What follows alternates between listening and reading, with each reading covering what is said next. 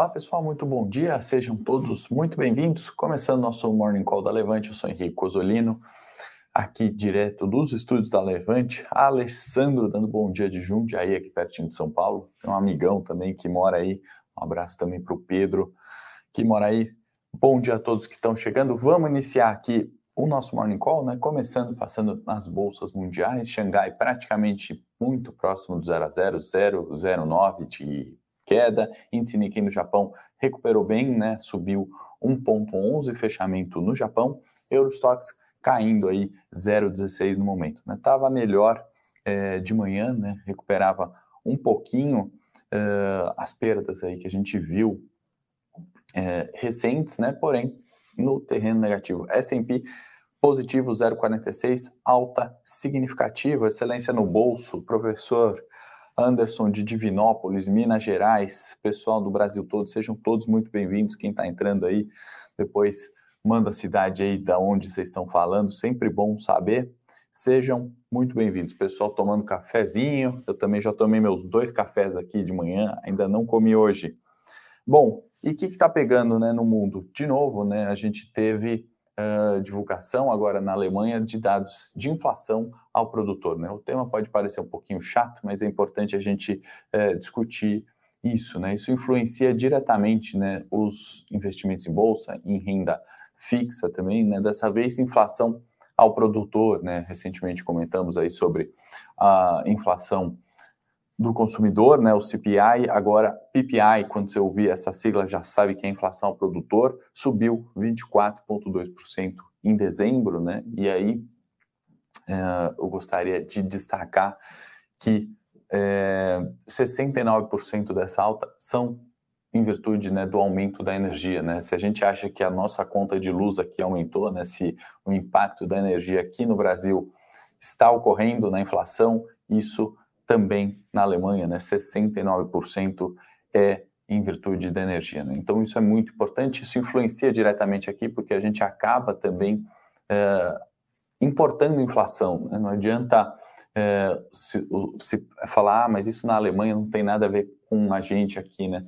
Pelo contrário, né? a gente importa inflação a partir do momento que a gente importa algum produto, uh, que semicondutores, por exemplo, da indústria automotiva, né? Que a gente já importa com inflação, isso também acentua, né, acelera a velocidade de inflação aqui. Isso tem um ponto importante, né? E os bancos centrais no mundo estão vendo isso de forma diferente. O pessoal aí, eu gosto de ver Curitiba, Mogi das Cruzes, de todos os lugares, sempre muito bom, né? O gás natural na Alemanha dura até final de janeiro, caso a Rússia não libere mais também tensão uh, Rússia, Estados Unidos, né, Kiev, na Ucrânia, toda a questão geopolítica, de vez em quando a gente traz no morning, esquentou um pouquinho, esfria, né, me lembra é, alguns momentos de Guerra Fria, parecem alguns momentos que de fato, né, vai acontecer alguma coisa ali com as tropas, né, vamos observar e aí, conforme isso for avançando, a gente comenta aqui. Voltando para a inflação, né, e aí a gente tem os bancos centrais no mundo, né, tomando atitudes diferentes em relação a isso. A gente comentou muito já dos Estados Unidos, Fed subindo juros em virtude da inflação, né, então tem inflação, a gente sabe, política monetária pode subir juros para conter a inflação.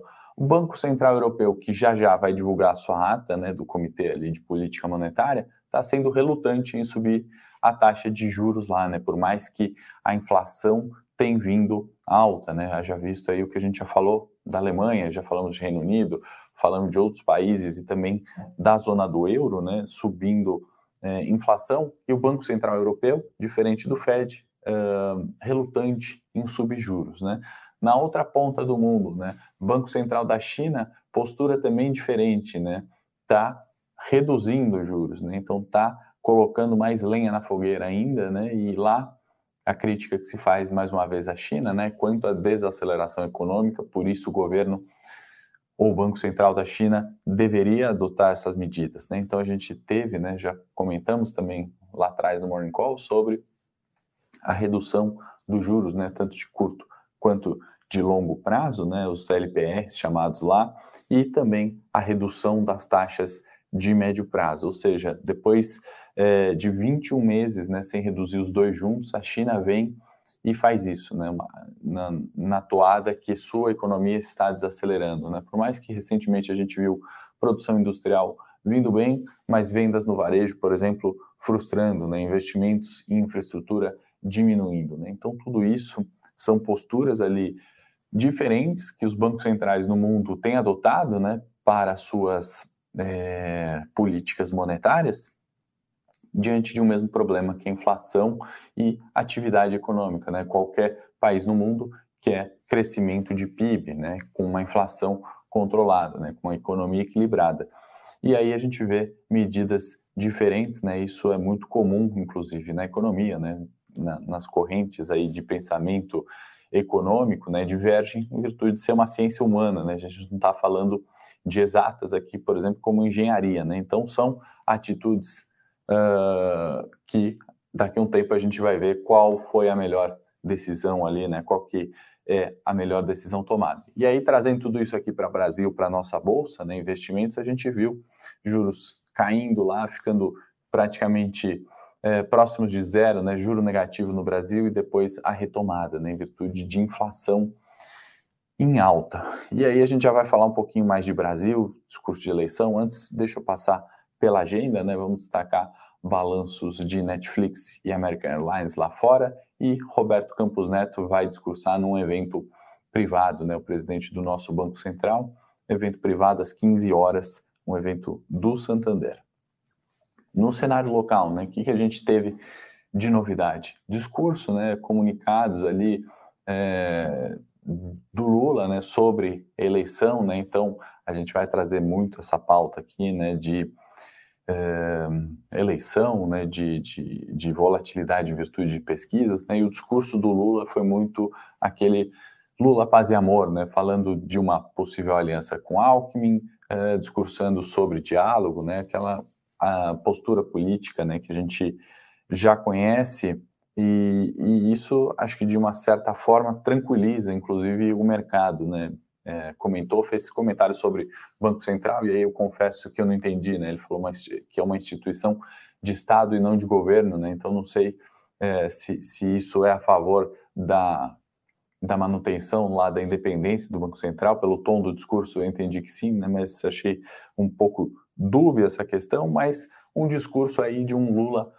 mais tranquilo. Né? A pergunta que o mercado se faz é: e se vier né, um Lula dessa forma? Né? Como que é a reação? Né? Qual que seria é, um Lula mais paz e amor, né? não aquele Lula de esquerda, né? de embate? E aí, se eu puder dar a minha opinião, acho que o mercado acaba, inclusive, gostando, né? porque vem um, um é, um, um, governo semelhante ao do Michel Temer recente, né, pós-impeachment, de fazer aqueles acordos com o Centrão, conseguir votar reformas, né, por exemplo, a previdenciária, né, e isso o mercado reagiu de forma positiva, né. Então, a crítica que se faz hoje é justamente pela falta do avanço nas reformas, né, a partir do momento que se tem um diálogo e uma é, coesão de ideias, né, isso poderia até ser positivo para os mercados. Deixa eu dar uma passada aqui nos comentários. O Heraldo está falando bom dia, fiz Operação Fênix, mas não mencionei a data. É, 18 2. Posso corrigir isso? Não entendi, Heraldo. Manda sua dúvida ali no e-mail que a gente consegue. Vi Magalu, né? O Carlos está perguntando. Obviamente, varejo extremamente descontado. Uh, e é, um repique importante ontem, né? Já, já, a gente já vai falar de juros, vou falar de, de é, da continuidade aqui de, de um ponto importante que eu acho que pode sim favorecer o varejo. Bom dia aí, pessoal que está entrando. E uh, de não novidade aqui no Brasil, né, a gente segue com uh, as questões de vacinação, né, aquele ruído político, né, uh, o Lewandowski recentemente passou ali obrigando né, uma fiscalização né, no programa de vacinação de crianças. Bolsonaro respondeu a isso quanto perguntado, né, afirmando que é, era apenas uma fiscalização, né, não a obrigatoriedade de vacinas. Então, embate ali do governo contra vacinas, a questão é, do judiciário também fiscalizando, né, querendo é, colocar ali né, essa questão de vacinação na pauta. Né, isso é um ruído político que segue. Também ruído político que segue, aumento de servidores, né? A gente está há um, dois dias aí do, do aprovação do orçamento de eh, 22 e a gente não tem uma solução ainda para esse embate, né? O mesmo discurso de 15 dias atrás, né? Isso traz um desgaste, sim, para o governo, né? Então, um ruído que, uh, por mais que não seja novo, né? Traz essa essa pauta à tona, né? E o mais engraçado é que, se não tiver aumento para servidor, nem para os policiais, por exemplo, porque para todas as categorias tenho certeza que não vai ter, né? Não tem cobertor. É, e se isso for feito, vai ser muito ruim para a economia. Então, de fato, não acredito que está na pauta, né? Esse aumento, a gente vai jogar né, uma promessa para 23, provavelmente. Né? A gente vai jogar uma promessa para 23 e aí a gente discute novamente daqui a um ano a questão do orçamento, algo que poderia já está sendo visto, né, já está sendo discutido, mas a gente está um dia antes, né, aquele aluno que vai estudar antes da prova, o resultado não vai ser tão bom assim. Uh, e aí, o copo meio cheio disso, né, que para o Brasil a gente está vendo uma entrada de capital estrangeiro, né, a gente comentou alguns dias aqui sobre fluxo gringo na bolsa, né, uh, dia 18 entrou mais 1,4 bi, né, isso é bastante positivo e aí, minha opinião, sobre isso é que, né, com o aumento de juros nos Estados Unidos, né, e máximas em cima de máximas da bolsa americana, em algum momento vem uma realização de lucro, parte disso vai migrar para renda fixa e parte disso vai buscar emergentes, né? Tem sempre o capital de mais risco, gringo, estrangeiro, etc, que migra, né, para ativos de maior risco, né? Dado que tem muitos ativos ainda descontados em bolsa, né? E aí a pergunta do amigo aí sobre varejo, né? E isso é um movimento que eu é, ontem, né? Vem entrada e aí você compra o que está barato em detrimento daquilo que está caro, né? Então, essa movimentação gringa, né? Esse aumento de juros lá fora, né? Que pode ser uma notícia ruim para a gente, ao meu ver, pode ser positivo, né? Não estou falando que bolsa agora é 150 mil pontos, mas um repique de preços e a gente está vendo esse movimento, a gente já vai olhar no gráfico de novo, a gente tem falado desde os 100 mil pontos, suporte relevante, 102 mil pontos, suporte relevante, 105 e agora, né, a gente está é, testando já os 107, né? Chegamos ali a 108, 600. A gente já vai falar disso, ao meu ver, positivo, né? Então tem toda essa questão de capital gringo, fluxo cambial e o dólar respondeu a isso ontem, né? O dólar futuro caiu 127 pontos, né? Isso é, um, é bastante coisa, né? Para um dia de negociação, então enfraquecimento do dólar, né? Frente a alguns emergentes. A gente comentou isso também no Morning Call e hoje, né, a, até a lira turca está se fortalecendo em, em, frente ao dólar. Né? Tivemos manutenção da taxa de juros na Turquia e um dólar um pouco mais tranquilo. Né? Então, esse cenário que a gente está vendo para a Bolsa aqui no Brasil. O Newton está falando que está acompanhando de Ribeirão Preto, está gostando. Ribeirão Preto costuma ser um calor danado aí, né, Newton?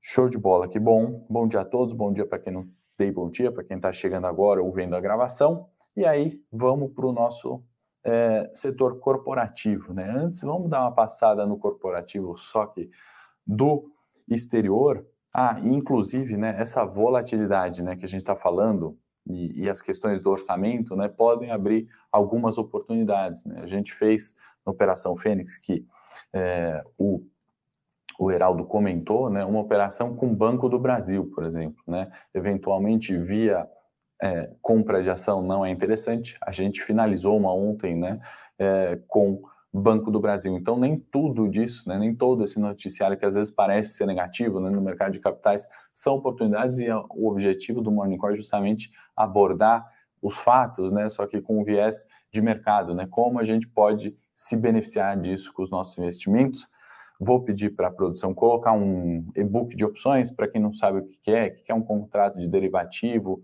Quem já investe em ações, mas não conhece uh, um mercado de opções, é mais uma forma né, que dá para a gente diversificar, dá para a gente eh, se proteger no curto prazo, se proteger no longo prazo, para aqueles que têm uma carteira, por exemplo, de investimentos, opções, né, são um seguro, né, dá para a gente se proteger de uma eventual queda, dá para a gente alavancar a capital e tomar mais risco, né, se assim for o perfil. Então a gente prepara um e-book, é gratuito, você pode baixar, vou deixar também o link é, na descrição, vale muito a pena, tá bom? Para conhecer esse, é, esse mercado de opções, né? Eu particularmente acho bastante interessante. Temos aqui essa série que ensina opções e passa recomendações sobre opções. Indo para o corporativo agora, né? A Levante também tem a parte internacional, olha mercados lá fora. Então, antes dos dados aqui das nossas empresas no Brasil, vamos abordar um pouquinho, né? Tivemos balanços dos Estados Unidos que refletem, né, aqui no Brasil. A United, né, a companhia aérea americana, registrou um preju prejuízo, né, de 646 milhões de dólares, né? Isso é uma melhora em virtude do prejuízo do último ano de 1,1 8 bi né, de 2020, terrível aí para as companhias aéreas, uma recuperação, mas ainda um prejuízo. A Alcoa também, né, grande, uma das três maiores aí de alumínio no mundo, né, também acabou registrando um prejuízo de 392 milhões, mesmo com um aumento da receita que veio em virtude do aumento uh, dos preços de alumínio, né, a gente viu commodities, minério recuperando, uh, as commodities metálicas de uma forma geral, né, e a gente teve uh, essa ainda assim esse prejuízo, né, com um aumento de 7% da receita, porém uh, um certo uh, prejuízo aí. Então vale ficar de olho e aí recapitulando, né, tem Netflix e American Airlines hoje nos uh, destaques de balanço americano. Pessoal elogiando, pessoal falando de Vale, né, é, intervenções 18 barragens, pode afetar o preço.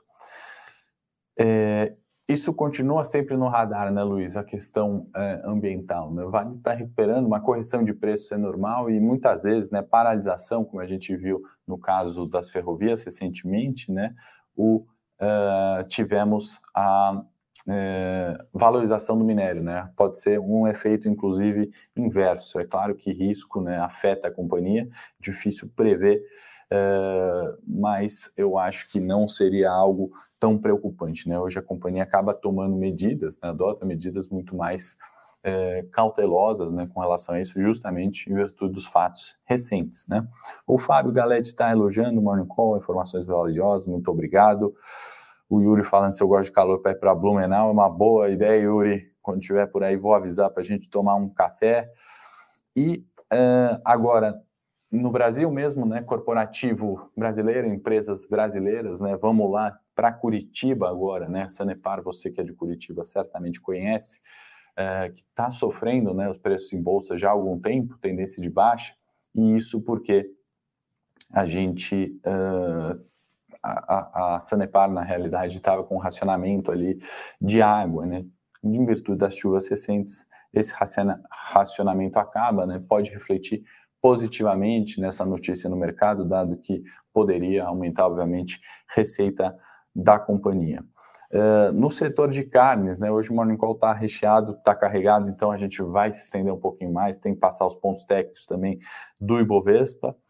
Mas antes, setor de carnes, né, tivemos notícias importantes. A Marfrig, que através da sua joint venture, né, que tem é, a qual a Marfrig detém 70%, concluiu algumas aquisições importantes, né? Uh, valor total dessas transações, dessas compras em torno de 140 milhões de dólares, ponto é, valor importante, né? Então, ponto positivo para a Marfrig pode reagir positivamente. Setor de carne está aquecido, tem JBS também, que fez uma emissão no exterior, né? Gigantesca de 1,5 bi, e aí uh, o vencimento né, dessa captação de 7 anos e de 35 anos, né, de 30 anos, perdão. A companhia nunca tinha feito um prazo tão longo, né, ao meu ver, positivo, alonga sua dívida, é, melhora sua estrutura de capital, uma gigante ali do setor de carne, né, de alimentos aí das maiores do mundo, positivo certamente para o setor, então o setor segue ali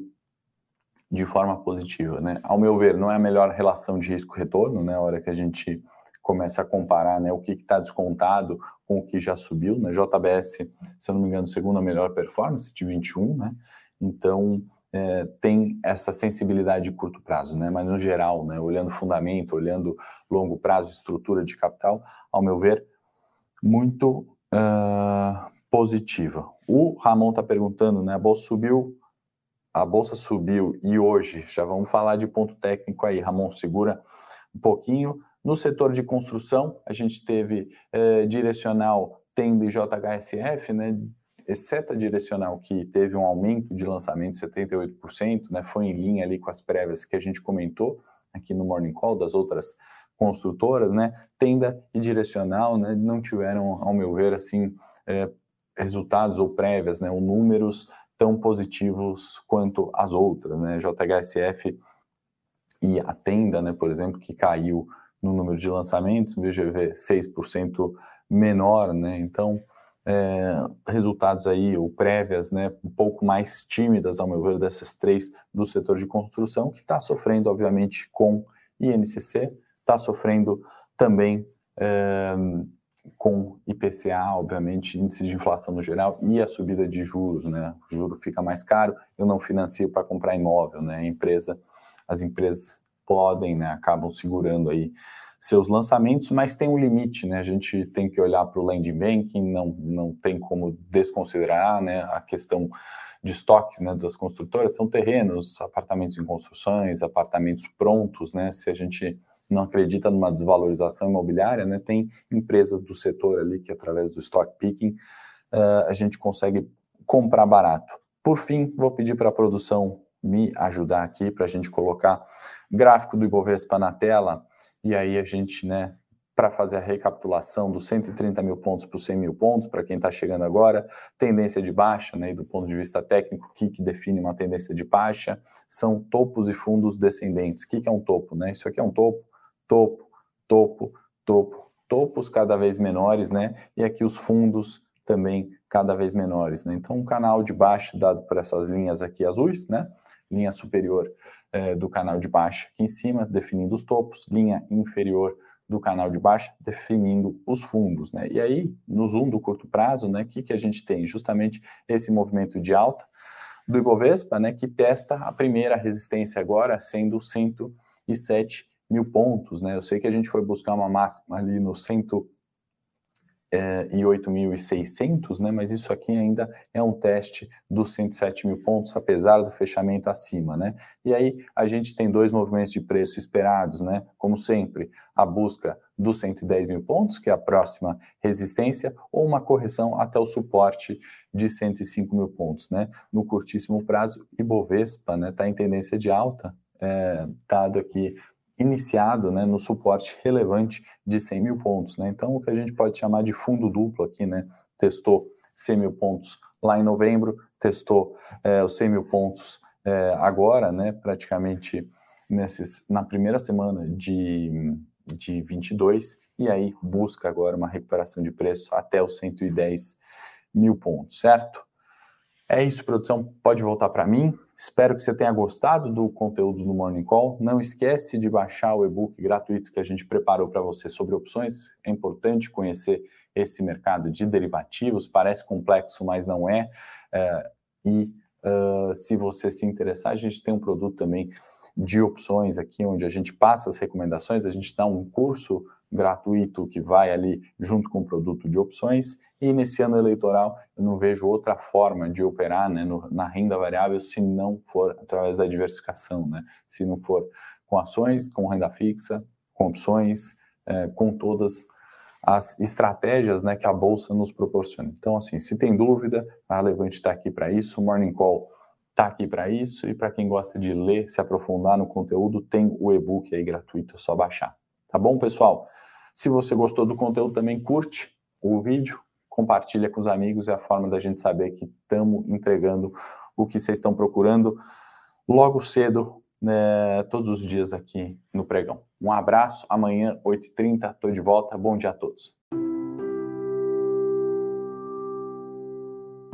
Para saber mais sobre a Levante, siga o nosso perfil no Instagram levante.investimentos. Se inscreva no nosso canal do YouTube Levante Investimentos. E para acompanhar as notícias do dia a dia e mais sobre a Levante, acesse nosso site levante.com.br.